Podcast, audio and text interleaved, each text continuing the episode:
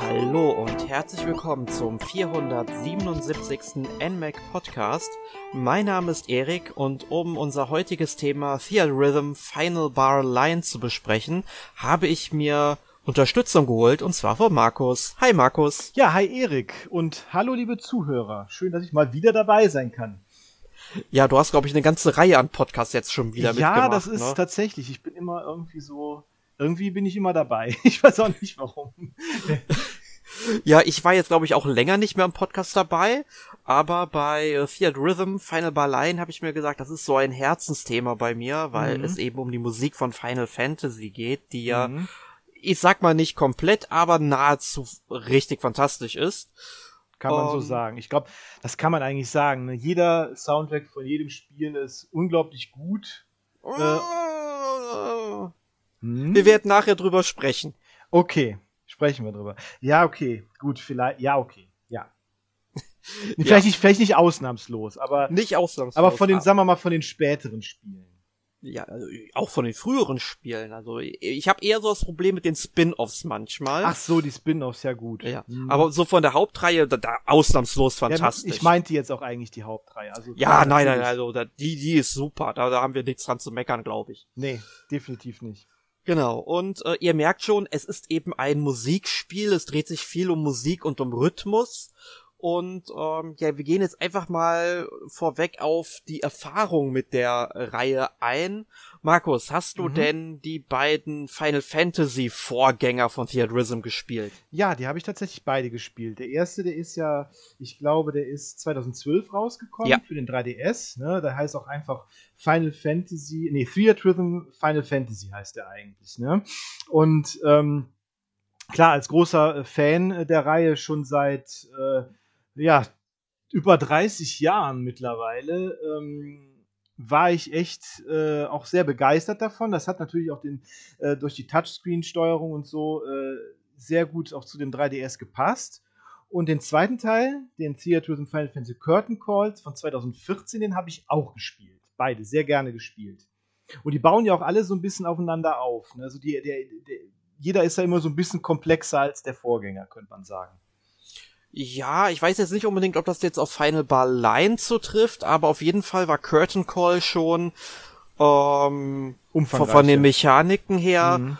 ähm, schon besser und natürlich auch umfangreicher und der Umfang wurde jetzt natürlich auch nochmal getoppt, das stimmt mhm. schon. Und ich habe auch tatsächlich wie du beide Teile gespielt, damals auf dem 3DS, die haben mir auch beide gut gefallen. Mhm. Ähm, ich glaube, den zweiten Teil, den habe ich auch ein bisschen mehr gespielt ja, als definitiv. den als mhm. den ersten. Also ähm, dazu sollte man sagen, den ersten Teil konnte man, wenn ich das richtig im Kopf habe, auch nur mit dem Stylus spielen. Beim mhm. zweiten Teil haben sie auch eine Knöpfchensteuerung mit mhm. reingebracht. Ähm, aber falls ihr euch für ähm, den zweiten Teil, also Curtain Call, interessiert, da gibt es tatsächlich ganz, ganz, ganz tief im NMAC Podcast Archiv mit der Ausgabe 38 einen Podcast. Boah. Da haben Emil und meine Wenigkeit damals 2014, also es, es ist fast zehn Jahre her, über dieses Spiel gesprochen und hört unbedingt rein. Ich habe es dann auch getan, wenn ihr den nicht gehört habt. Unglaublich lustig, mit Emil diesen Podcast aufgenommen zu haben. Da kommen sehr viele Erinnerungen wieder hoch. Und ähm, wenn ihr euch weiterhin für das Spiel interessiert, dann solltet ihr ebenfalls mal in unserem Archiv schauen, also unserem Ausgabenarchiv von unseren PDF-Magazinen noch, denn die Ausgabe 57 beinhaltet ein Interview mit dem Ichiro Hazama, dem Producer der Reihe. Der ist jetzt auch Ach. wieder der Producer von Final Bar Mhm und bei dem hatte, oder ich hatte die Gelegenheit tatsächlich auf der Gamescom 2014 mit ihm über das Spiel zu sprechen. Da kamen auch ein paar sehr lustige Antworten rüber. Mhm. Und da kann ich auch direkt nochmal eine kleine Anekdote erzählen. Das macht man ja, wenn man älter ja. wird und ja, weiser erzähl. wird. Das, das ist natürlich jetzt eine, ja, erzähl, das ist natürlich super, ja. Ja, da, da kommen immer so diese ganzen Erinnerungen, die man einfach äh, an die jüngere Generation loswerden muss. Das, das, da kommt man nicht drum rum. Ja, auch 2014 ist das schon so unglaublich lange her. Ne? Ja, ne, da, da, da mhm. hat man noch nicht an eine Switch gedacht. Ne, da war man froh, man hatte den 3DS, da gab's die Wii U und äh, da, da war man zufrieden mit. Mhm. Ähm, ja, ne, und dann waren wir da in so einer, ähm, ja, Interviewrunde, also von drei Magazinen waren es ungefähr die Leute, die dann halt Fragen stellen konnten an den Herrn Hasama. Und ähm, dann haben wir uns erstmal so vorgestellt. Also ich war, glaube ich, der Dritte, der sich dann vorgestellt hat und der Letzte, der sich vorgestellt hatte die beiden vor mir natürlich auf Englisch, also da gab's dann auch so einen ähm, Dolmetscher von Squenix, den sie halt häufig eingesetzt haben über die Jahre. Also auch ein total irrer Typ vom Outfit her, ich glaube mit Lederjacke und irgendwie so einer Hose, die die so ein ähm, Leopard, so Leopardenfellmäßig aussieht. Also ähm, total stylisch, muss man wirklich sagen. Modegeschmack hat der Mann. Und ähm, der hat halt immer vom Englischen halt ins äh, Japanische dann übersetzt. Und ich komme da hin und stell mich dann äh, dem Herrn Hasama auf Japanisch vor, weil ich es da schon ein Jahr studiert hatte und da wollte der Dolmetscher halt dann einfach schon aufstehen und aus dem Raum gehen. das war auch äh, ziemlich lustig und aber auch so die, die ganzen Fragen, die ich ihm halt gestellt habe und vor allem das Lustige war, ähm, der äh, Ichiro Hasama hat auf der Gamescom auch ein Duell gegen den äh, Naoki Yoshida oh, gespielt. Okay, ja. Ne? Und mhm. da habe ich ihn dann natürlich auch gefragt, ähm, ob er denn irgendwie einen Plan hat, wie er ihn fertig machen will. Und hat er auch direkt gesagt, ja, er ist besser als der Yoshida und äh, zu Hause bei sich im Wohnzimmer macht er ihn immer platt. Ne? und äh, nur auf Messen ist er ja immer sehr unruhig und so weiter. also es ist ah, okay, unglaublich also... gut. Schaut da unbedingt mal rein. Also es war ein sehr schönes Erlebnis, was ich da hatte. Ja, das hört sich, das hört sich cool an, ja, auf jeden Fall.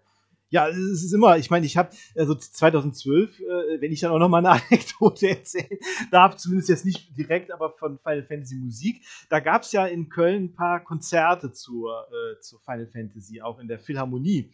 Und da war ich 2012, ich glaube, das muss 2012 gewesen sein, als äh, das erste Theatrusum rauskam, äh, war ich da zum Konzert von Uematsu tatsächlich. Und ich habe ihn auch gesehen.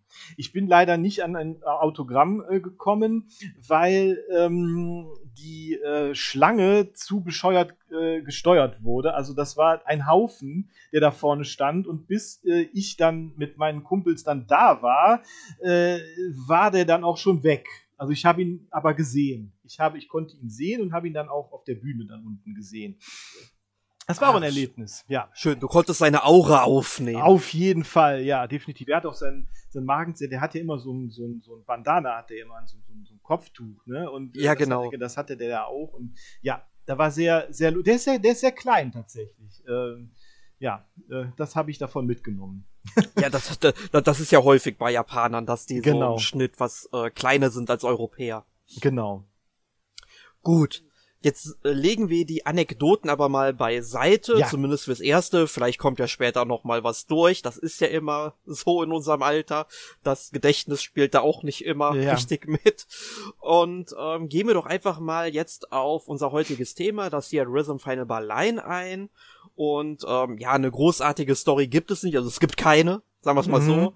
Es ist halt ein Spiel, du startest es und dann kannst du direkt aus dem Menü auswählen, ähm, quasi mit welchem Spiel du anfangen willst. Du hast am Anfang so die Wahl zwischen ein paar Titeln. Ich glaube, man kann Final Fantasy 2, Final Fantasy 7 und 9 und oder so, da bin ich mir nicht mehr ganz sicher. Aber auf jeden Fall Final Fantasy 2 kann man wählen. Man muss sich halt einen Titel aussuchen. Mhm. Ähm, wichtig halt bei den Titeln ist, ähm, man kriegt dann halt, wenn man halt startet, direkt Charaktere freigeschaltet. Die muss man halt quasi in sein Team dann reinnehmen, also vier Stück direkt. Man muss immer mit einer vollen Gruppe antreten. Mhm. Und ich habe dann mit Final Fantasy 2 gestartet, also habe dann eben äh, Firion gehabt und äh, wie sie alle äh, da hießen, Maria, den Guy, der, Maria, den Guy und Leon war's, glaube ich. Mhm, ne? Genau. Ja, obwohl ich, ich bin gerade gar nicht sicher, oder ob man... Moment heißt, ja?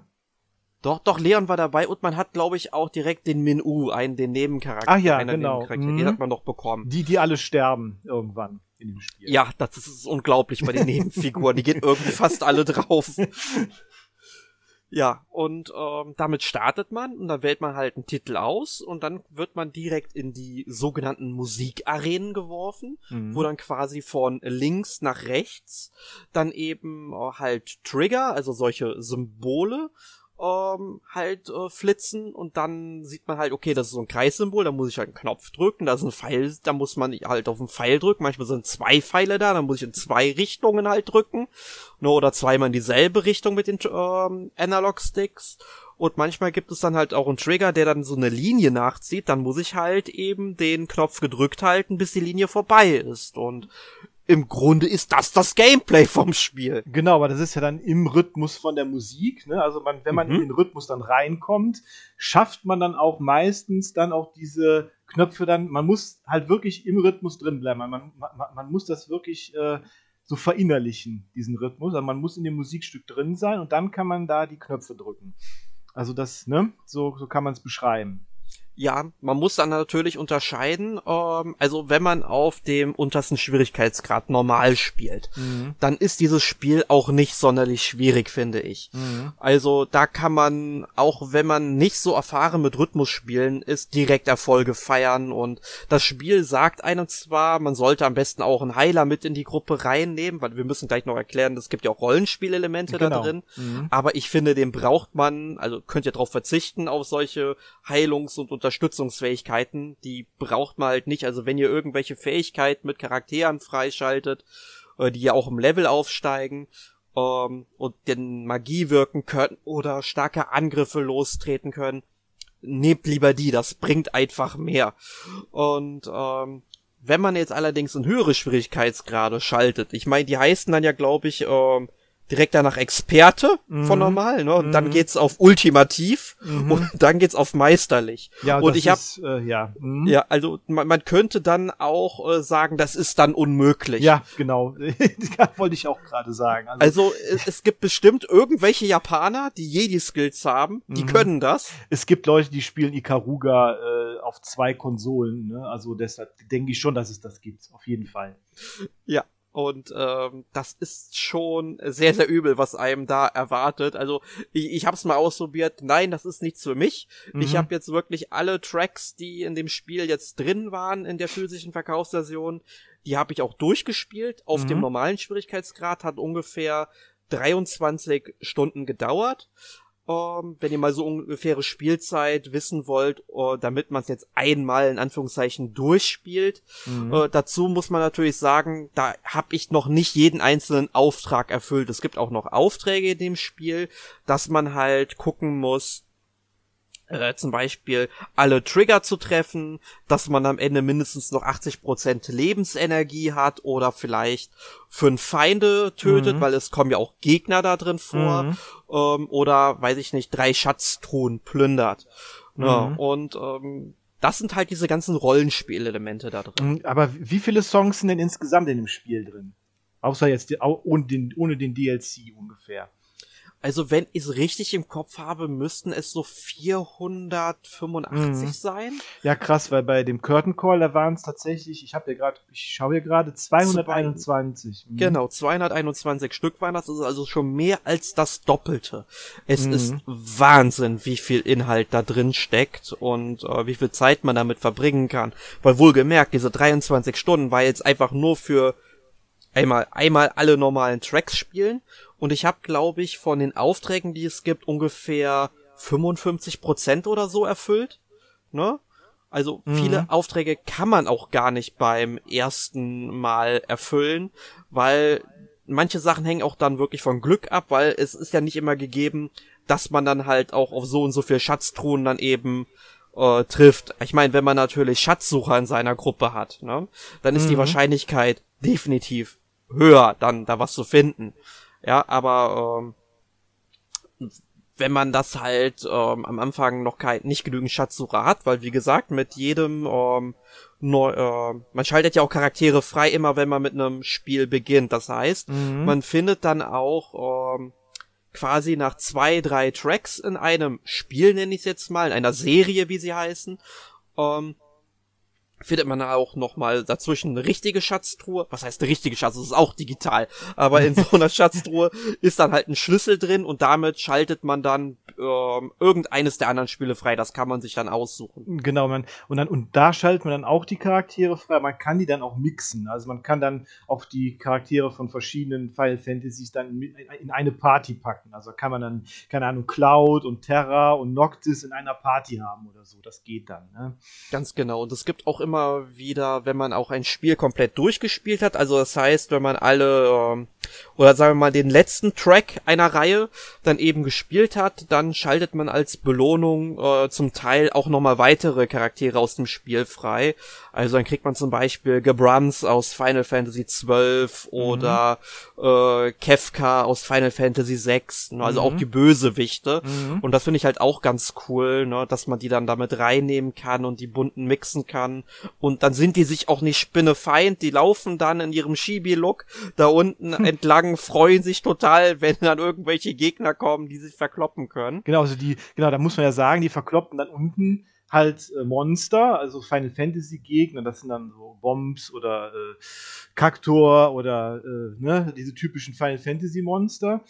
Tonberries. Tonberries auch, genau. Behemoths und so. Und dann ist aber auch immer ein Endgegner dann immer dabei. Ne? Äh, ist immer äh, auch ein typischer Final Fantasy Endgegner. Das kann dann hier der, der, der Ultros sein, ne? der, der Octopus oder, oder Gilgamesh oder wie auch immer, oder irgendein Roboter, ne, der diese eine Roboter von Final Fantasy 13 da zum Beispiel, oder hier von, von, ähm, von 7, hier dieser, äh, wie heißt er noch, ähm, der erste Boss, dieser Skorpion da zum Beispiel, mhm. ne, das sind ja alle so dabei, ne, und die sind dann alle die Endgegner dann, und äh, wenn man den dann noch, wenn man wenn es schafft, dass, also, ne, also wenn ich es richtig verstehe, immer ist es, je besser man die Stage spielt, desto und je höher levelig die sind, desto besser besiegen die die Gegner und können am Ende dann zu diesem Boss kommen, am Ende von dem Song. Und wenn man den dann besiegt, dann kriegt man noch einen Bonus dazu, sozusagen. Ähm, ja, ob es jetzt. Oder? Ist das nicht so? Nee, nee, also man äh, kriegt nicht immer einen Bonus. Also man hat ja wirklich pro äh, Song immer einen Auftrag. Ne? Mhm. Ne? Dafür kriegt man halt auch ne, so eine Bonusbelohnung, wenn man den halt schafft. Das können dann manchmal einfache Gegenstände sein, mit denen man dann zum Beispiel die Werte von den Charakteren erhöhen kann. Mhm. Ähm, es kann aber auch ähm, dann manchmal so eine Collector Card geben. Ne? Also es gibt dann auch so ein quasi ein Archiv und da kann man diese Collector Card sich angucken. Das sind dann in der Regel irgendwelche Artworks aus den Spielen oder Screenshot-Aufnahmen bei den älteren Teilen zum mhm. Beispiel. Ne? Und sowas äh, kriegt man dann eben als sammelbaren Content ebenfalls noch dazu. Bei den ähm, Erfahrungspunkten ist es so, halt je ähm, mehr die halt kämpfen, desto mehr Erfahrungspunkte kriegen die natürlich auch, also je mehr Gegner sie besiegt bekommen mhm. und steigen dann im Level auf, dann kann man außerhalb der Musikstücke dann eben auch bis zu drei äh, Fertigkeiten den Charakteren zuteilen. Also dann lernen die zum Beispiel Blitz oder Protest oder Vallum und äh, diese ganzen Final Fantasy Zaubersprüche eben, die dann unterschiedliche Wirkungen dann auch ähm, haben und natürlich auch auf die Gegner ähm, dann abgeschätzt werden müssen. Also wenn dann zum Beispiel, es gibt zum Beispiel irgendwo eine Stage, wo man nur gegen Leviathan kämpft oder Leviathan und noch weitere Gegner natürlich. Mhm. Und Leviathan ist halt, äh, ist natürlich effektiv, wenn man dann eben Blitzmagie einsetzt natürlich. Mhm. Da muss man halt, äh, und äh, in der Stage gibt's dann natürlich auch eine Belohnung, wenn man halt Leviathan besiegt bekommt. Mhm. Und das ist dann, wenn man halt natürlich Charaktere hat, die jetzt noch nicht so stark gelevelt sind, äh, ist es natürlich sehr schwierig, dann eben diese Belohnung zu erhalten. Aber auch damit sag ich mal, wenn die auf Level 20 sind oder so und mhm. dann auch mit Blitz und so weiter agieren, dann ist das durchaus möglich, dass man das eben schafft. Und mhm. diese Fähigkeiten, die werden dann halt aktiviert, wenn man zum Beispiel eine bestimmte Anzahl an Triggern richtig getroffen hat. Also wenn man mhm. 30 Trigger richtig getroffen hat, wird dann zum Beispiel Blitz gezaubert. Mhm. Oder ähm, auch wenn man äh, zum Beispiel 50% des Liedes abgeschlossen hat, dann wird zum Beispiel ein Heilzauber aktiviert, der die Gruppe dann zum Beispiel mhm. heilt. Und diese, das muss man natürlich auch sagen, man hat ja auch so eine Lebensenergieanzeige mhm. unten rechts. Da kommen die ganzen Lebenspunkte von allen Charakteren, die werden zusammengerechnet. Und äh, wenn die auf Null fällt, ähm, was wie gesagt auf normal, da muss man sich schon für anstrengen, da, damit das passiert. Da muss man wirklich mhm. nichts treffen. Ne? Ähm, da, dann ist es halt auch wirklich Game Over, dann muss man es halt nochmal probieren. Ich hab's vorhin, wie gesagt, mal auf meisterlich probiert. Nach fünf Sekunden war meine Lebensenergie alle, so heftig ist das, ja. Ja, kann mir vorstellen. Ich fand auch die höheren Schwierigkeitsgrade von, äh, von, den an, von den anderen Teilen schon sehr heftig teil. Also, äh, ne? Also das, ähm, ja, ja, das, das ist auch etwas, was mir überhaupt keinen Spaß macht, muss ich wirklich sagen. Mhm. Das, das ist, da, da halte ich mich auch in Zukunft von fern. Das, das werde ich, glaube ich, auch nie schaffen. Da sind meine Reflexe einfach viel zu schwach für. Das, das überlasse ich dann wirklich den Meistern. Mhm. Und ähm, ja, ich spiele dann lieber auf normalen, probier's dann vielleicht mal auf Experte jetzt demnächst, mhm. wo ich jetzt mhm. alles mal durch habe und die ganzen ähm, anderen Aufgaben natürlich noch bestreiten möchte. Mhm. Ja. Genau. Also ich denke mal, wir haben zu den Charakteren und Fähigkeiten und zu den Musikstücken an sich jetzt eigentlich schon sehr viel gesagt. Ja. Ähm, das Spiel hat ja auch noch einen Multiplayer-Modus. Mhm. Also äh, man kann das Spiel wohl an einer Switch dann auch zu zweit spielen. Ähm, sprich, dass man gemeinsam dann eben die ganzen äh, Trigger trifft. Ähm, Habe ich leider nicht ausprobieren können. Mhm. Also soll möglich sein. Das Spiel sagt mir das zumindest, dass das mhm. geht. Ähm, Werde ich hoffentlich aber auch mal, wenn mein bester Kumpel oder wer anders da ist und der Lust hat, mal mit mir dieses Spiel auszuprobieren, dann einfach mal testen. Mhm. Ähm, aber es gibt auch noch einen Online-Mehrspieler-Modus. Den habe ich dann tatsächlich probiert. Ah, okay. Mhm. Ähm, aber da muss man halt sagen, das ist eigentlich eher ein kompetitiver Modus. Heißt, man spielt äh, zwar gegen die Gegner, äh, aber man hat halt wirklich nur so sein Feld, wo dann eben die Trigger laufen. Man muss halt möglichst gut spielen. Mhm. Und wenn man halt ähm, gut genug gespielt hat, dann ähm, aktiviert man halt auch so eine Spezialfähigkeit, die dann den Gegner irgendwie dann automatisch verwirren kann. Okay. Also es mhm. gibt dann mhm. zum Beispiel ähm, Punkte, wo dann zum Beispiel dieser Bereich, wo man die Trigger treffen muss, dann einfach ähm, dass da halt so Fragezeichen auftauchen und man weiß dann nicht, hat man jetzt getroffen oder nicht und das verwirrt einen tatsächlich, mhm. weil man kriegt ja immer dieses akustische Feedback, dass man halt mhm. halt getroffen hat. Mhm. Ja, und ähm, das, das macht mich schon mal mental fertig und was ich noch schlimmer finde, dann gibt es halt so Speziellfähigkeiten, wo dann einfach weitere Trigger auf dem Feld auftauchen, die dann leicht andere Symbole haben, die man aber nicht treffen darf, weil sonst ist natürlich eben der Kombozähler dahin. Ja? Okay, verstehe. Das, das macht einen auch fertig. Also mhm. die haben sich ja schon was bei gedacht. Oder, oder so nervige Sachen, wo auf einmal Mogris dann einfach äh, da herumtanzen und dieses Feld überdecken und man nicht alles sieht. Ah, ja. okay. Ich meine, das mhm. ist genauso schlimm wie bei Mario Kart 8 zum Beispiel, wenn da dieser ähm, äh, Tintenfischfleck ja. dann auf dem Bildschirm mhm. erscheint und man kriegt dann nicht alles mit. Wobei das noch leicht zu handeln ist, das verwirrt einen einfach, wenn da so acht Mogris rumtanzen. Ja, ja klar, ne? kann ich mir vorstellen. ja. Aber, aber gut, äh, man, dafür braucht man aber das äh, Nintendo Online, denke ich, Abo, ne? Äh, genau, das muss man dann schon haben, wenn man das spielen will. Ähm, das Coole daran ist auch, es sind halt dann ähm, auch die normalen Tracks, die man halt aus dem Spiel kennt. Man kann auch äh, Collector Cards da gewinnen. Also sprich, hin und wieder tauchen ja halt Schatztruhen auf. Wenn Gegner besiegt werden, kriegt man halt Gegenstände dazu mhm. aus den Schatztruhen oder manchmal auch diese Collector Cards, die man dann eben in seinem Archiv dann bestaunen kann und sammeln kann. Und die Charaktere, die man hat, die können auch dort ähm, dann eben trainiert werden. Also es mhm. lohnt sich schon. Und äh, es geht auch relativ schnell. Man muss also auch wirklich nur einen Raum suchen. Also das Spiel ist jetzt, weiß ich nicht, fast zwei Wochen draußen zum Te äh, Aufnahmezeitpunkt unseres Podcasts und es sind immer noch genug Leute da, die sich da tummeln. Da kann man dann auch wählen im Raum. Ähm, also beim Betreten des Raums, da sieht man direkt, okay, die wollen auf normal und äh, oder ultimativ oder meisterlich spielen, ich meine, wem es Spaß macht, ne? Mhm. Und, ja. und ähm, dann wählt man natürlich halt einen Track aus, den man spielen will, und dann kommt halt so ein Zufalls, ähm, ja, so ein Zufallsraster, das dann entscheidet, okay, der Track wird jetzt gespielt. Und das finde ich halt cool, weil das ist fair. Mhm. Dann hat jeder irgendwie die Chance, dass sein Lieblingsstück jetzt drankommt oder nicht. Ne? Mhm, das ist natürlich, das ist natürlich nett, auf jeden genau. Fall. Genau. Und du steigst dann, du kriegst halt auch Punkte dann am Ende und steigst dann sozusagen in eine Art Rang auf. Also ich habe jetzt nicht gesehen, dass es bestimmte Ränge an sich gibt, aber es gibt halt ein Punktesystem. Und wenn mhm. du halt schlecht spielst oder halt zum Beispiel Dritter oder Vierter oder der, der letzte Verse, sagen wir es mal so, mhm. dann, dann werden die auch Punkte abgezogen.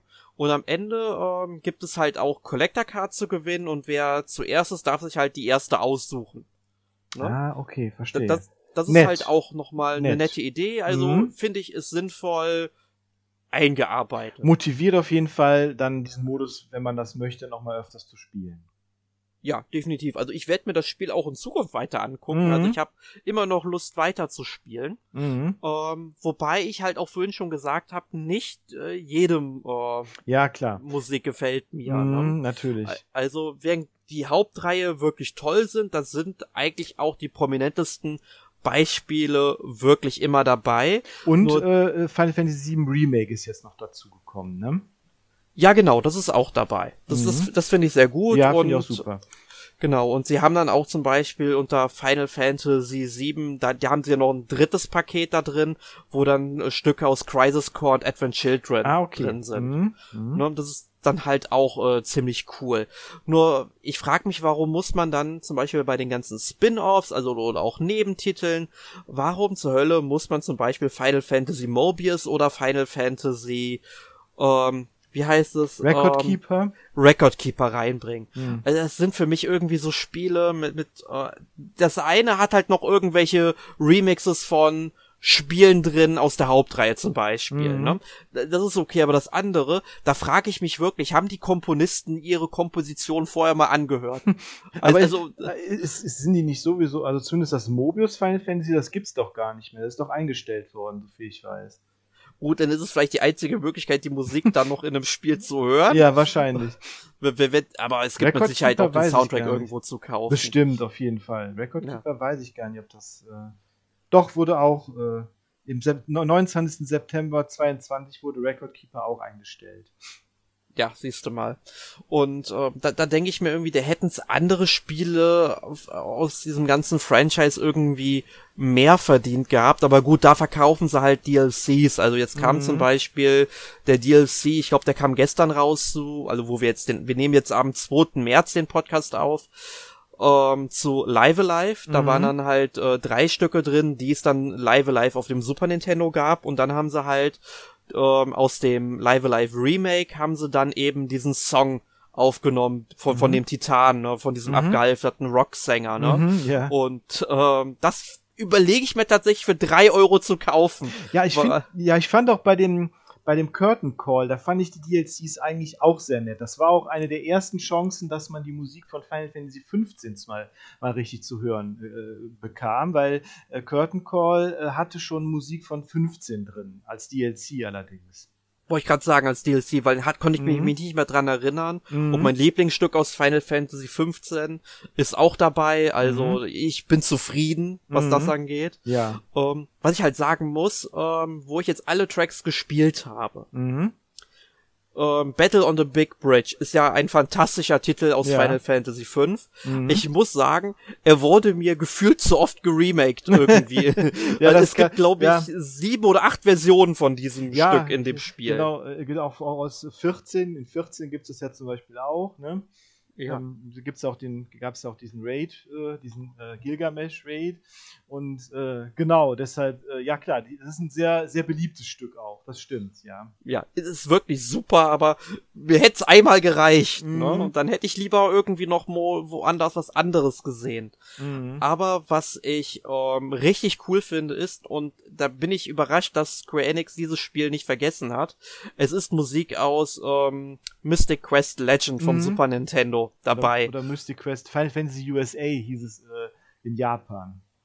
Ja, das ist oder, oder ich glaube in äh, in den USA dann Final Fantasy Mystic Quest. Genau, ne? richtig. Ganz es genau. ist verwirrend mit, diesen alten Titeln, ja. die, die, Namen, wie sie genannt haben. Ja. Und da sind halt glaube ich auch nur fünf Tracks oder so drin. Mhm. Ja, also sehr aber gut. Auch sehr Aber gut. da muss man halt wirklich sagen, also der Soundtrack war seinerzeit damals voraus. Mhm. Auch diese, diese Rockstücke da, diese ja, Boss, ich, Bossmusik ja. und die und genau. normale Kampfmusik, richtig, richtig gut. Oder auch von dem letzten Dungeon auch. Ne? Ja. Oder auch direkt diese erste Melodie, die du in diesem Spiel hörst, wo du auf dem Berg bist, der gerade mhm. einstürzt. Ne? Genau. Äh, es ist großartig. Und das ist ja auch so ein Punkt bei der Musik. Deswegen finde ich, ist dieses Spiel auch vor allem für Leute gedacht, die diese Spiele auch also mhm. die, die Spiele, woher die Musik kommt, dann noch wirklich gespielt haben, weil mhm. es gibt da zwei Punkte. Einmal verbindest du ja natürlich das Erlebte aus diesen Spielen genau. mit der Musik. Du erinnerst dich sofort, okay, da, das habe ich in dem Spiel gemacht, das ist da passiert in der Handlung und das reiße ich dann halt nochmal mit, ne? Mhm. Und dann hast du nochmal diese emotionale Ebene, weil du also zuerst die Musik ja dann auch nochmal mit Ereignissen in deinem Leben, die du erlebt hast, während du diese Spiele damals gespielt hast. Also genau. ich weiß zum Beispiel noch, dass ich damals Final Fantasy VI zum ersten Mal so richtig auf dem ähm, Game Boy Advance gespielt mhm. habe. Mhm. Und das war Ende 2000, boah, war es 2006 oder 2007? Ich weiß es gerade mhm. nicht mehr. Es, es müsste 2006 gewesen sein, schätze ich mal. Mhm. Und ähm, wenn's, obwohl, nee, Nee, es muss 2007 gewesen sein, es gab schon Herr der Ringe online. So. Okay. So kriegt man die Verknüpfungen hin. Genau. Jedenfalls, ich weiß noch, es gab damals im Fernsehen mal so ein Marathon mit den zehn besten King of Queens und mit den zehn besten Friends-Folgen. Und ähm, ich weiß noch, dass ich beide Marathons geschaut habe und bei einem davon habe ich auf jeden Fall, äh, weil ich die Folgen ja alle schon kannte in der Regel, mhm. ähm, auch ähm, Final Fantasy VI nebenbei gespielt und habe meine Charaktere gelevelt. Und das verbindet mich halt da irgendwie mit. Ne? Mhm. Ich weiß halt noch genau, in welchem Jahr ist das Spiel erschienen, was habe ich da so persönlich erlebt. Es können die unscheinbarsten Sachen sein. Und daran mhm. erinnere ich mich dann halt teilweise sehr mhm. häufig. Mhm. Und ähm, das finde ich dann schon großartig. Ja, das, das, äh, das, das geht mir genauso. Das ist ganz, ganz ähnlich. Also ähm, 6 habe ich ja 94 äh, tatsächlich das erste Mal gespielt, als es auf dem Super Nintendo rauskam. Mhm. Damals noch als Final Fantasy 3. Äh, hatte ich meiner Mutter gesagt, die ging, glaube ich, mit ihrer Schwester in die Stadt, um einzukaufen. Da habe ich gesagt, äh, und, und, sie ging dann an dem, an dem äh, Spieleshop vorbei, der auch so Importspiele hatte. Und da meinte ich so, ja, könnt, weil da gab es ja noch kein Internet. Und da ich, meinte ich so zu ihr, wenn du da vorbeikommst, kannst du ja mal reingucken. Vielleicht ist das Spiel da. Habe ich ihr das aufgeschrieben und dann kam sie wieder zurück. Ja, guck mal, was ich gefunden habe. Und ich bin ausgeflippt. Ich dachte, das kann doch nicht wahr sein. Das ist, war tatsächlich da, ne? Ja, und dann, ähm, deshalb verbinde ich da auch mit Final Fantasy VI dann auch diesen Moment vielleicht auch. Und dann auch natürlich auch die, äh, die Musik dann da. Das erste Mal diesen Vorspann da äh, gesehen, ne, wo die in den Magitech-Rüstungen da auf die, auf, auf die Minenstadt Larstadt zu äh, äh, marschieren und so. Und das, das, das, ne, wie du, wie, wie du auch, da verbindet man dann wirklich diese Momente oder auch von Teil 7, wo ich dann das erste Mal den Vorspann gesehen habe, wo mir die Kinnlade auf den Boden gefallen ist. Ne? Also das war ja damals sensationell, der, ähm, der Vorspann von Final Fantasy 7. Ja, oder bei Final Fantasy VII zum Beispiel, da gibt's ja auch zum Beispiel ähm, diese Szene, wo man dann in Midgar noch in der Bahn drin ist und ähm, oben an den Halterungen der Bahn. Da sind ja mhm. nochmal diese extra Halterungen dran, wo man sich normalerweise so mit der Hand festhalten würde und die mhm. hin und her wackeln, wenn der Zug fährt. Mhm. Und ich weiß zum Beispiel noch, wo ich damals dann Final Fantasy VII zum ersten Mal, es muss auch so Mitte der 2000er, ähm, so 2006, glaube ich, ungefähr mal gewesen sein, wo ich es auf dem PC gespielt habe. Und da bin ich dann auch mal nach Bonn reingefahren mit der Straßenbahn und habe dann oben diese Halterung gesehen. Ich habe immer an Final Fantasy VII gedacht, wie cool das eigentlich ist. Ne? Ja, ja. So die, diese ganzen Connections zieht man sich dann. Ne? Mhm, genau. Genau. Wird wahrscheinlich mit den anderen, mit den neueren Teilen genauso sein, äh, später, ähm, wie es mit den alten ist. Ja, ich denke mal, wenn wir in 30 Jahren mal über Final genau. Fantasy genau. 16 bis 20 oder so reden, ne? Genau. Oder 25, wie nachdem, wie schnell nachdem. man dann ist, ne? Vielleicht werden sie mal wieder schneller, man weiß es nicht. Ja, wenn man sich mal vorstellt, dass so zwischen 87 und äh, 99 dann neun Teile erschienen sind oder 2000. Ne? Genau. Ne? Ja, 2000 und, war ja schon fast dann äh, 10, ne? 2001. ja, stimmt. Deshalb, ne? äh, ja. 2001 ja. kam der 10. Ja, nach ein Jahr später, ne? nach, nach dem 9. Ne? Ja, genau. Und nach 10.2, da fing es an, dass die Intervalle größer geworden Genau, dann wurde es. 10.2 war ja schon so ein äh, Indiz dafür, weil 12 halt länger gedauert hat. Und dann, dann mit 13 und 15 wurden ja dann gleichzeitig angekündigt. Und ja, 15, das hat ja, ne? Und 16 ja, ist, genau, bei Final Fantasy 15 muss man ja sagen, das war ja erstmal 13 Versus. Ne? Genau. Und, und, das haben sie dann umbenannt, damit der das Intervall nicht noch größer wird. Ja, genau. Und dann, und, dann, und, dann, und dann 16 war ja dann tatsächlich das erste Final Fantasy, was nach keine Ahnung wie vielen Jahren dann mal angekündigt worden ist, ne? Äh, ja. Ich weiß, wann war, wann ist 16? Weiß ich gar nicht mehr. Wann ist es angekündigt worden? War es vor zwei Jahren? War so, glaube ich, Corona-Zeit, kann das sein? Ja, ich, ich glaube noch gar nicht mal so lange. Ich, vielleicht sogar nur vor einem Jahr oder ja. so. Das äh, kommt mir nicht so lange nee, vor. Und ich meine, so lange, ja. Es kommt ja auch in drei Monaten schon raus. Sehr mhm. wahrscheinlich. Genau. Also, wir wissen es auch von Final Fantasy 15. Das wurde auch noch mehrmals kurz bevor es äh, kommen sollte verschoben, genau. verschoben ja. Genau. Es gab es gab schon gedruckte Werbung davon in der GamePro, wo es dann hieß, genau, wann es kommen soll. Hab, dann kam es genau, erst später. Genau, ich habe ich habe eine Karte von der von der G genau, von der Gamescom. Genau, richtig. Da stand irgendwie September und dann kam es aber im November, ne? ja. Aber, aber jetzt äh, nochmal von den Spin-offs, welches Spin-off aber eine wirklich gute Musik ist, hat, das ist Type Zero, finde ich. Ja, ja, vor allem, äh, vor allem mit diesem Gesang, mit dem mhm. Chor. Ja, ja, genau. Groß, Gänsehaut, Gänsehaut. Mhm. Genau. Richtig ja. gut. Ja, und, und, und, und DLC gibt's ja jetzt auch von, äh, von ähm, Final Bar allein, ne? Und da ist ja auch, äh, haben sie es ja auch wirklich noch mehr äh, erweitert auf äh, andere Serien. Du hast ja gesagt, der Live Alive ähm, äh, ist rausgekommen, aber Saga Frontier ist ja noch äh, dabei bei den DLCs. The genau, World, Ends, World Ends With You ist dabei, Octopath Traveler, Nier, Xenogears und die Chrono-Serie und die Mana-Serie auch noch. Genau, hier Romancing Saga war noch. Du hattest jetzt Saga Frontier genannt. Mhm. Ich, also Romancing Saga gibt es schon, glaube ich. Gibt schon, okay. Also da gab's äh, vom, vom ersten, also von Romancing Saga, dem ersten Super Nintendo mhm. Spiel, plus äh, vom Minstrel Song, ja. ähm, dieses eine Musikstück, wo dann glaube ich auch Gesang mit drin ist. Mhm. Ähm, die, der, der ist schon da ich glaube, unter von Live Alive. Das sind die beiden, die, glaube ich, mittlerweile erhältlich mhm. sind. Ich bin mir nicht hundertprozentig sicher, ob es noch was gibt, aber die kommen ja so nach und nach, ne? Genau.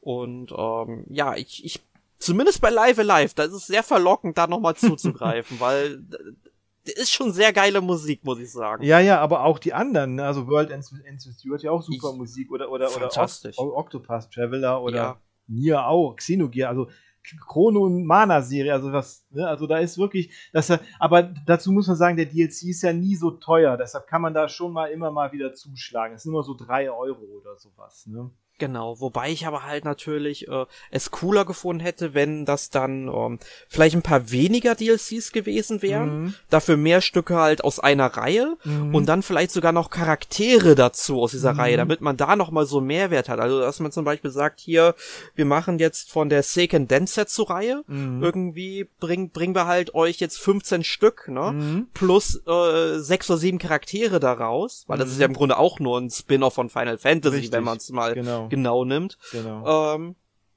und dass man dann halt, ähm, weiß ich nicht, dann meinetwegen auch sieben oder acht Euro dafür nimmt, würde ich auch zahlen. Mhm. Nur dann hätte ich aber zumindest so wirklich von einer Reihe, worauf ich mich richtig freue und ich hätte durch Charaktere auch nochmal Mehrwert davon, ne, mhm. die ich dann mhm. auch nochmal anders verwenden könnte. Ja, genau. Ne? Das, das, das hätte ich noch ziemlich cool gefunden, aber ähm, vielleicht kriegen wir ja in Zukunft irgendwann noch mal ein Spiel, wo man sagt hier Theatrism Square Enix oder so. Ne? Ja, genau. Ja, es kann ja sein, dass es dann dem nächsten Teil, das heißt ja jetzt auch gar nicht mehr, es hat ja auch den Final Fantasy ähm, Titel auch fallen gelassen jetzt. Ne? Der Vor die Vorgänger hatten ja beide diesen Final Fantasy äh, äh, äh, ähm, Titel noch mit drin. Und jetzt haben sie es ja einfach nur Final Barline genannt. Deshalb kann es schon sein, dass die da jetzt äh, einfach das fallen lassen und dann so ein, äh, wie du sagst, Square Enix äh, Musikspiel äh, draus machen. Kann ja möglich sein. Ich meine, es gab ja auch Theatrhythm Dragon Quest, das ist 2015 auch rausgekommen. Ich glaube auch für ein 3DS, ne? Genau. Aber das gibt's nur in Japan. Genau, und ähm, weil der 3DS ja äh, region-locked ist, Richtig. bleibt es auch in Japan. Ganz genau. Es ist keine Chance für uns, das überhaupt mal zu spielen, selbst wenn wir es importieren würden. Ja, dann müsste man schon 3DS mit importieren. Den japanischen 3DS mit importieren, genau. Ja, und rat mal, welche Teile momentan so teuer geworden sind. Ne? Ja, das ist aber jetzt äh, komisch, ne? Das ist, ja. Und es gibt, gab wohl auch noch ein, äh, für die Spielhalle gab es auch noch ein Theatrism äh, Final Fantasy All-Star Carnival von 2016, aber da weiß ich eigentlich gar nichts drüber. Ich tatsächlich auch nicht. Also das habe ich auch nur mal in der Recherche irgendwann mhm. gelesen, dass es das gab. Aber ich meine, wenn ich irgendwann mal nach Japan fliegen sollte und mal in die Arcade gehen werde, vielleicht entdecke ich es ja, dann spiele ich es auf jeden mhm. Fall mal eine Runde lang, weil genau. am Gameplay dürfte sich jetzt nicht so viel geändert haben, weil das ist jetzt auch hier in Final Barline genau gleich mhm. geblieben. Und da können wir jetzt auch noch so abschließend mal so ein bisschen über die Technik reden. Mhm. Also ich meine, ich habe es auf der Switch gespielt, die Version läuft wirklich super und äh, da Nachladen geht relativ schnell. Ich meine, das dauert dann ein, zwei Sekunden oder so und das ist auszuhalten, ist erträglich. Mhm. Ähm, das Einzige, was ich wirklich schade finde, ist, dass es jetzt kein äh, Touchscreen-Support mehr mhm. gibt. Ich meine, ich glaube, das ist dem geschuldet, dass das Spiel ja auch auf der PlayStation erhältlich ist und dass sie gesagt haben, ja gut, da entwickeln wir jetzt nicht extra noch hier die Touchscreen-Steuerung. Mhm. Aber finde ich ein bisschen schade, weil die Vorgänger konnte man ja mit Touchscreen spielen. Das war für mich auch so der Gedanke, okay, mhm. dann kann ich auch mal wechseln auf der Switch, deswegen habe ich es mir auch auf der Switch gekauft. Ähm, wobei ich auch eher ein Fan von der Knöpfchensteuerung ganz klar war beim zweiten Teil, muss ich mhm. sagen. Genau. Ja, aber es gibt halt auch ein paar Momente, die sind in dem Spiel eigentlich mit dem Touchscreen unmöglich zu spielen. Nur ich glaube halt, vor allem auf dem meisterlichen Schwierigkeitsgrad würde es mir mit dem Touchscreen vielleicht sogar ein bisschen einfacher gehen. Mhm. Aber äh, das ist jetzt natürlich Spekulation. Genau, genau. Genau. Ja. Ich meine, ich meine, wenn man es, ähm, wenn ihr es ausprobieren wollt, es gibt auch eine sehr umfangreiche Demo, die man sich runterladen kann und ähm, die äh, und, das, und, und den, Spei den Spiel Speicherstand kann man dann auch im, im, im Hauptspiel ähm, äh, übernehmen und das sind auch schon Tracks von Final Fantasy 2, 5, 7, 13, 14 und 15 drin und da kann man sich schon schon ein gutes Bild von machen. Ne? Ich weiß jetzt gar nicht, wie viel, wie viel Tracks es insgesamt sind. Ähm, aber es sind, äh, es sind einige Stücke dabei, auf jeden Fall. Ja, also ist auf jeden Fall eine super Möglichkeit, mal in dieses Spiel einzutauchen. Mhm. Und ich denke mal, so kommen wir auch einfach mal zu unserem heutigen Fazit. Mhm. Also ich bin von dem Spiel sehr angetan, kann mhm. es auch empfehlen. Also wenn Emil hier wäre, der würde bestimmt sagen, man muss Final Fantasy nicht mögen, um mit diesem Spiel Spaß zu haben. Das muss man vermutlich auch nicht. Aber es bietet dann doch schon einen sehr, sehr großen Mehrwert. Definitiv. Also es ist auf jeden Fall hauptsächlich wirklich für Fans gemacht. Für Fans von Final Fantasy, die die, die, die Serie feiern wollen und die Musik der Serie feiern wollen. Genau. Also von unserer Seite aus, wenn man Final Fantasy mag, eine klare Kaufempfehlung. Ansonsten sollte Fall. man es sich vielleicht mal überlegen oder zumindest mal in die Musik reinhören, ob die einem überhaupt zusagt. Und die, einfach mal die Demo runterladen. Das ist, glaube ich, die beste Möglichkeit. Genau. Ja, dann kommen wir nun zu unserer Rep äh, jetzt wollte ich sagen zu unserer Republik, ne, aber zu unserer Rubrik letzte ja. Woche gespielt. Mhm. Markus, du mhm. hast ein paar Titel gespielt. Es mhm. wurde rollenspielastig bei dir. Es wurde sehr rollenspielastig bei mir. Ist eigentlich mehr oder weniger fast das gleiche, was ich, was ich beim letzten Podcast auch schon erwähnt habe. Deshalb will ich ja noch nur ein kleines Update geben. Äh, ich habe natürlich äh, Labyrinth of Galeria, The Moon Society weitergespielt und ich bin unglaublich begeistert von dem Spiel. Ich bin ja sowieso ein Dungeon Crawler-Fan, wie, wie, einige vielleicht wissen. Ähm, hier gefällt mir die Story richtig gut. Also die, die, die Story ist sowas ist ist, ist richtig gut und sie ist nuancierter, als ich am Anfang auch gedacht habe. Und sie geht auch in ganz andere Richtungen, hat einige echt überraschende Wendungen da drin. Sie geht auch in Richtungen, die ich gar nicht so vorhergesehen habe. Also das, äh, ohne jetzt zu spoilen oder so, aber so, äh, wenn man es eine Weile gespielt hat, dann äh, wird es auf einmal auch äh, ganz anders, als man denkt. Also das äh, ist eine Richtung, die ich jetzt nicht so gedacht hätte.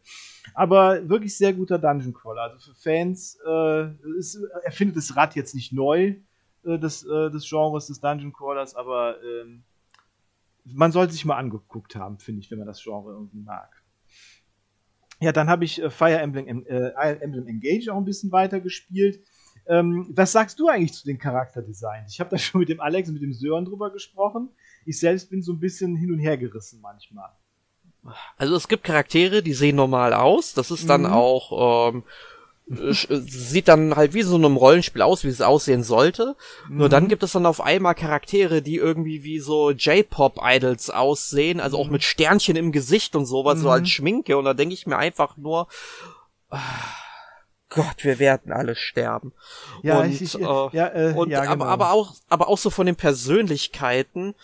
Äh, da gibt's jetzt noch nicht so die Charaktere bisher, die ich gespielt habe, äh, die jetzt rausstechen. Ich meine, allein vom Gameplay her gefällt mir das Spiel schon deutlich mhm. besser als Three Houses, ja, mhm. weil es nicht so aufgebläht ist. Mhm. Auch wenn äh, das Somniel auch schon irgendwie noch mal ein bisschen reduziert hätte werden können. Es ist immerhin auch optional, ne, größtenteils. Ja, eben, aber ich meine, klar, man muss da halt äh, wenn man halt seine Gespräche führen will und so weiter, die äh, Bonds zwischen den Charakteren eben äh, verbessern will, dann muss man es halt irgendwie im System mitnehmen.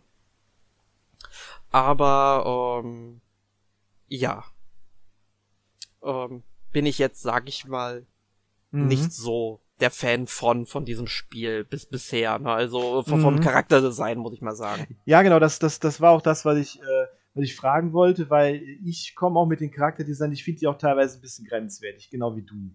Der Alex, der war auch ganz, äh, der war ganz begeistert jetzt beim letzten Mal von den Charakterdesigns und von den Charakteren und so. Ich finde auch die Story jetzt ein, äh, ein bisschen simpel. Also da bin ich ja schon ja. irgendwie ein bisschen was anderes gewöhnt jetzt. Äh, ich meine, egal wie man zum Gameplay von äh, Three Houses steht, die Story ist definitiv besser. Äh, Würde ich auch sagen. Ja, also aber gut.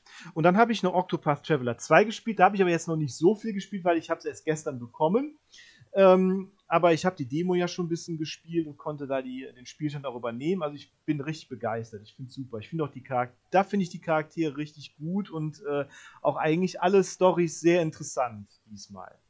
Ja, und äh, welchen Charakter hast du denn zum Start genommen? Ja, also äh, ich habe mit, äh, mit äh, Throne angefangen, mit der Diebin. Äh, diesmal. Ich hatte noch mir überlegt, ob ich entweder noch den Hikari nehme, also den, den, den, Krieger oder den Oswald, den Gelehrten, weil mir da auch die Stories irgendwie äh, gut gefallen hatten, weil ich die in der Demo alle mal so ein bisschen angespielt hatte.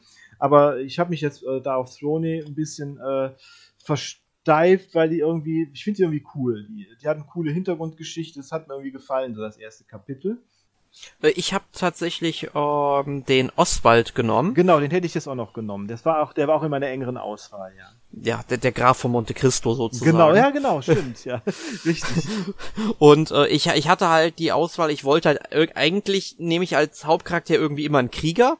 Ja, finde ich ist bei Rollenspielen einfach so ein Standard bei mir. Mhm. Äh, also wäre dann der Hikari genommen, aber mhm. da fand ich irgendwie die Geschichte nicht so interessant und mhm. Oswald äh, fand ich dann schon spannender und habe jetzt auch mal so ein bisschen auch reingespielt. Ich habe glaube ich ungefähr eine Stunde gespielt, also äh, noch überhaupt nicht weit. Werd da jetzt auch die nächsten Tage mal ein bisschen mehr rei äh, Zeit reinstecken mhm. müssen eigentlich, mhm. äh, weil es ein sehr schönes Spiel ist. Ich muss halt nur sagen, also der Schwierigkeitsgrad in dem Spiel, der ist nicht von schlechten Eltern. Also ja, war, war aber auch schon beim ersten Teil ja schon so. Da konnte ich auch schon die ersten Bosse schon ordentlich äh, vermöbeln, wenn du da die, das Spielsystem noch nicht ganz verstanden hast. Ja, das schon, aber da habe ich halt äh, vorsorglich immer ein bisschen gelevelt. Ah, ne? okay. Und da fiel mir das dann halt nicht so krass auf, nur Jetzt denke ich halt, oh, ich habe jetzt das mal nicht gemacht. Mhm. Also, die halten dich dann schon auf. Also, mit dem Ostwald, ich will jetzt da nicht so ins Detail gehen, was mhm. da jetzt genau für ein Bossgegner kommt, aber der kommt halt mit so zwei ähm, normalen Gegnern als Unterstützung an. Mhm. Dann habe ich erstmal eine Zeit lang gebraucht, die Unterstützung wegzukriegen. Dann habe ich die irgendwann weggehabt und habe dann auch den ähm, Boss dann attackiert. Und das hat auch dann noch mal ein bisschen gedauert und irgendwann holt er einfach noch mal Unterstützung dazu. und ich denk so, es hapert's aber bei dir, ne? Also es ist schon nicht schlecht. Also ich bin dann äh, mal gespannt, wie es weitergeht und werde dann wieder meine Taktik fahren, einfach mal wieder Charaktere aufzustufen, bevor es dann mal so zum Bossgegner geht, damit das ein bisschen mhm. erträglicher ist und man sammelt halt einfach auch mehr Geld dadurch, dass man dann irgendwann wieder verwenden kann. Ne? Natürlich, auf jeden Fall. Ähm, was hast du denn noch gespielt jetzt, außer Octopath Traveler 2? Ja, ich habe gespielt. Ähm, ich war jetzt schon länger nicht mehr dabei. Ähm, mhm. Ganz viel habe ich gespielt in den letzten Wochen. Hogwarts Legacy auf der PlayStation 5. Mhm. Also ein sehr schönes Action-Rollenspiel, würde ich mal sagen. halt im Harry Potter Universum oder in der Wizarding World, wie sie so herzallerliebst genannt wird. Ich muss sagen, am Anfang gefiel es mir wirklich gut. Also das Erkunden in Hogwarts hat unglaublich viel Spaß gemacht, weil es unglaublich viele Geheimnisse hat. Auch Hogsmeade gefällt mir. Und ähm, am Anfang fand ich die Story auch noch äh, sehr spannend und interessant. Ich meine jetzt nicht unbedingt die ganzen Nebencharaktere. Das sind halt so Standardquests, aber die sind ganz nett gemacht. Es, sind ja halt auch Schüler, ja, da wartet man nicht so viel in der Stadt. Nur es gibt halt noch eine so eine riesige Open World ja drumherum, ne? Mhm. Und das finde ich ist so der Flaschenhals von diesem Spiel, weil die ist einfach zu groß und es passiert zu wenig da drin und vor allem es passieren zum Beispiel keine Zufallsbegegnungen, mhm. wie man sie zum Beispiel aus Red Dead Redemption 2 kennt. Dann gibt es zwar Rätsel, die allerdings auch recht ähm, großzügig verteilt sind, also zu viele meiner Meinung nach schon, weil es sind dann immer und immer wieder so dieselben Rätsel, die du machen musst. Da musst mhm. du irgendwie eine Kugel in, in ein Loch transportieren, was am Anfang noch ein bisschen knifflig ist. Irgendwann hast du Vingadium Leviosa und äh, dann kannst du die einfach in die Luft transportieren, läufst ein paar Meter und dann kommt die da rein. Das ist dann kein Anspruch mehr. Mhm. Ne? Oder äh, ne, oder irgendwo welche Schatzgewölbe, wo dann genau eine Truhe oder vielleicht mal zwei Truhen drin sind ähm, da musst du halt einfach reinlaufen, holst die. Manchmal gibt's dann irgendwie das, ein Rätsel, um da reinzukommen. Es sei denn, du hast den Zauberspruch noch nicht, aber ich habe jetzt halt 40 Stunden dieses Spiel investiert. Es ist Winter geworden und ich kann eigentlich fast überall rein, weil mir, glaube ich, auch nur ein richtiger Zauberspruch noch fehlt. Ähm, und ja, das, dann findest du halt noch super viel Ausrüstungskram Mhm. Ne? Und mittlerweile finde ich halt, weil ich auch schon fast auf der Maximalstufe bin, ähm, einfach nicht mehr wirklich Ausrüstung, die mich verbessert, sondern einfach immer schlechter ist. Die verkaufst du dann einfach. Und ich habe jetzt so Unmengen an Geld. Das ist total unbalanciert. Das hat sich keiner der Entwickler vorher mal richtig angeguckt, finde ich. Und das ist so das Problem, was ich mit diesem Spiel habe. Das ist so von der Atmosphäre, so von diesem ganzen Harry Potter Vibes, die man hat. Also der Zauber, der verfliegt langsam so ein bisschen, ne? Mhm. Und ähm, deswegen hoffe ich, dass ich jetzt langsam mit dem Erkunden der Open World fertig bin, damit ich mich wirklich nur noch auf die Story und die Nebenquests konzentrieren kann, weil da merke ich halt schon noch, dass sie sich da Mühe gegeben haben, ne? Mhm.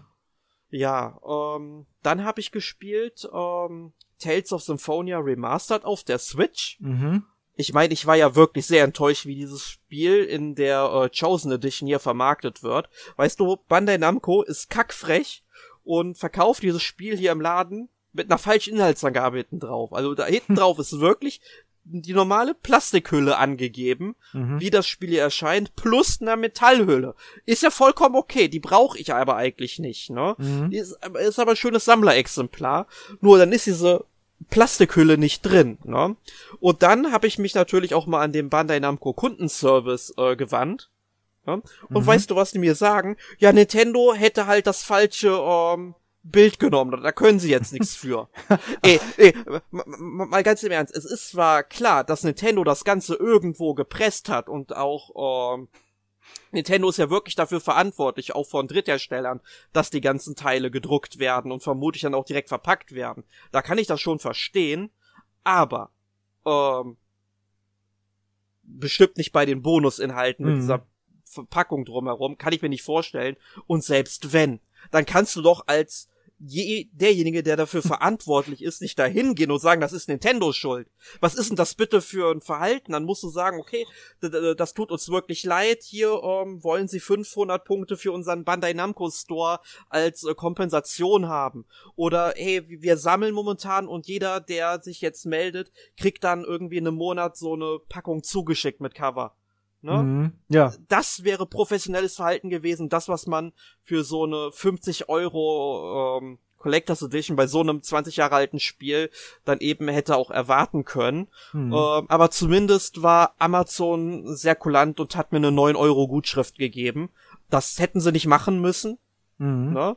Stimmt, aber äh, zumindest ist es für mich, sage ich mal, so eine Art Kompensation. Aber was sich Bandai Namco da erlaubt hat, ist, ich meine, so genauso eine Frechheit zu sagen wie, ja, uns ist so, ist das so viel, dieses Spiel hier jetzt noch mal irgendwie äh, abzugraden, ne? Und es läuft halt auf der Switch halt auch, ich sag mal, es läuft mit 30 Bildern, das ist okay. Ähm, kann ich mit leben, aber es gibt halt wohl in der Switch-Fassung halt wohl recht häufig auch mal so ein paar Framerate-Einbrüche an bestimmten Stellen oder sogar mhm. Abstürze. Mhm. Und ich meine, da haben sie sich ja mittlerweile schon für entschuldigt, ne? Zumindest halt die Japaner, die, die machen sowas zumindest, ne? Und äh, dass die halt an einem Patch arbeiten werden. Aber da denke ich mir auch, mal ganz ehrlich, ihr habt dieses Spiel letztes Jahr irgendwann im September oder wann angekündigt. Ihr hattet ein halbes Jahr für einen Job für einen Job, ne, das, das Spiel rauszubringen, mhm. zu portieren.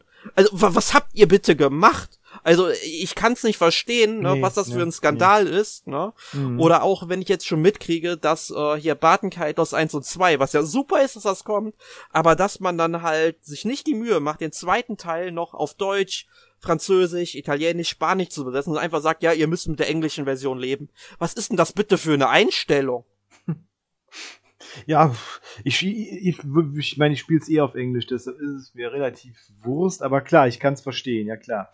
Ja, oder halt auch zum Beispiel die, ich meine, die englische ähm, Synchronfassung vom ersten Teil, ne? Ich weiß jetzt, äh, da rauszuwerfen, ne? Hm. Vermute ich auch beim zweiten Teil nur die japanischen Stimmen drin zu haben. Ich meine, ist okay, habe ich kein Problem mit, aber es gibt ja englische ja, Sprecher dafür. Sehr seltsam. Nur, ich hm. meine, klar, die klangen beim ersten Teil wirklich was blechern, kann ich verstehen, dass das nicht den Qualitätsansprüchen genügt, aber ich meine, gut, Bandai Namco hat mit Qualität ja kein Problem, sonst merkt man ja, ne? Dann verstehe ich nicht, was.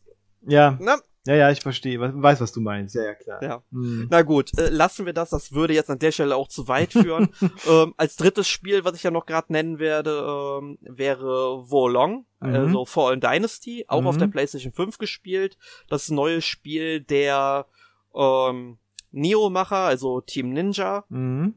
Also die haben ja auch äh, hier Strange of Paradise gemacht. Mhm. Und ich muss sagen, Neo 2 fand ich schon durchschnittlich. Ich fand auch Stranger of Paradise das fand ich durchschnittlich und merkwürdig. Mhm. Ähm, und jetzt Volong ist wieder so ein durchschnittliches Spiel, meiner Meinung nach. Es ist so ein Spiel, an dem ich überhaupt keinen Spaß habe, weil mir die Steuerung viel zu hakelig ist mhm. und äh, dann die Spielgeschwindigkeit dann auf einmal bei den Bosskämpfen so urplötzlich total anzieht und der erste Bosskampf, der taucht halt schon nach 10 bis 15 Minuten auf und an dem beiß ich mir bis heute die Finger äh, aus. Weißt du, davor habe ich überhaupt kein Problem. Also wenn du Nio gespielt hast, durchgespielt hast, mhm. dann, dann machen die dir keinen Stress, die Gegner. Das Spiel ist total leicht. Und dann kommt auf einmal so eine 1000% Steigerung wieder, die dir so die Fausten die Weichteile rammt. Ne? Mhm. Und äh, durch diese ganze ähm, Steuerungsmechanik, ne? Und äh, durch diese hohe Spielgeschwindigkeit, die auf einmal so anzieht. Mhm. Und äh, dass der Gegner so eine hohe Angriffsreichweite hat, wo du noch nicht mal richtig ausweichen kannst und dem so entgegensteuern äh, steuern kannst. Ey, das macht mir keinen Bock. Ich habe auch keinen Bock, direkt im Startgebiet äh, drei, vier Stunden zu leveln, damit ich genügend Leben habe, um es dann irgendwie zu schaffen, ne? Mhm. Ja, also, also ich finde bei, bei so Souls-like und so, da ist die Steuerung äh, ziemlich wichtig, dass die sehr präzise ja. ist. Ne? Das ist gerade, ich meine, gerade wenn das Spiel auch so auf Schwierigkeit ausgelegt ist und auf Schnelligkeit und auf Präzision, dann sollte die Steuerung auch funktionieren. Ne? Ich habe es jetzt noch nicht gespielt, ich kann dann nicht so viel zu sagen, aber äh, das ist so meine Meinung nach. Es schaffen auch nur die wenigsten Souls-Likes, das richtig gut hinzubekommen. Also außer denen von From Software. Ja, also ähm, ich, ich meine, ich habe ja zum Beispiel das Demon's Souls Remake gespielt mhm. Ähm, das fand ich fantastisch, weil es richtig gut ausgeglichen war von Geschwindigkeit und Anspruch. Neo war halt ein bisschen schneller, mhm. aber definitiv machbar, kommt man gut rein. Ähm, aber jetzt bei Volong sehe ich das überhaupt nicht. Es geht halt auch so ein bisschen die Richtung Sekiro. Sekiro ist ja auch sehr schnell, mhm. wo ja auch Blocken sehr wichtig ist. Ja, und hier das Parieren, das Parieren, mhm. das Parieren in Volong ist auch unglaublich nervig. Du musst dann irgendwie dann Kreistaste gedrückt halten, dann mit dem Stick in eine Richtung drücken, wo es dann hingeht. Und äh, das, da braucht man einfach viel zu lang für, um reinzukommen. Und mhm. es wird in diesem Spiel einfach sehr wenig erklärt und so Hilfstexte, das ist auch richtig schlau, ne? Mhm. Dass Hilfstexte irgendwie automatisch durchlaufen und sich immer wiederholen und so weiter. Okay. Und du das nicht in Ruhe lesen kannst. Dann okay. denke ich mir einfach, habt ihr den Arsch offen.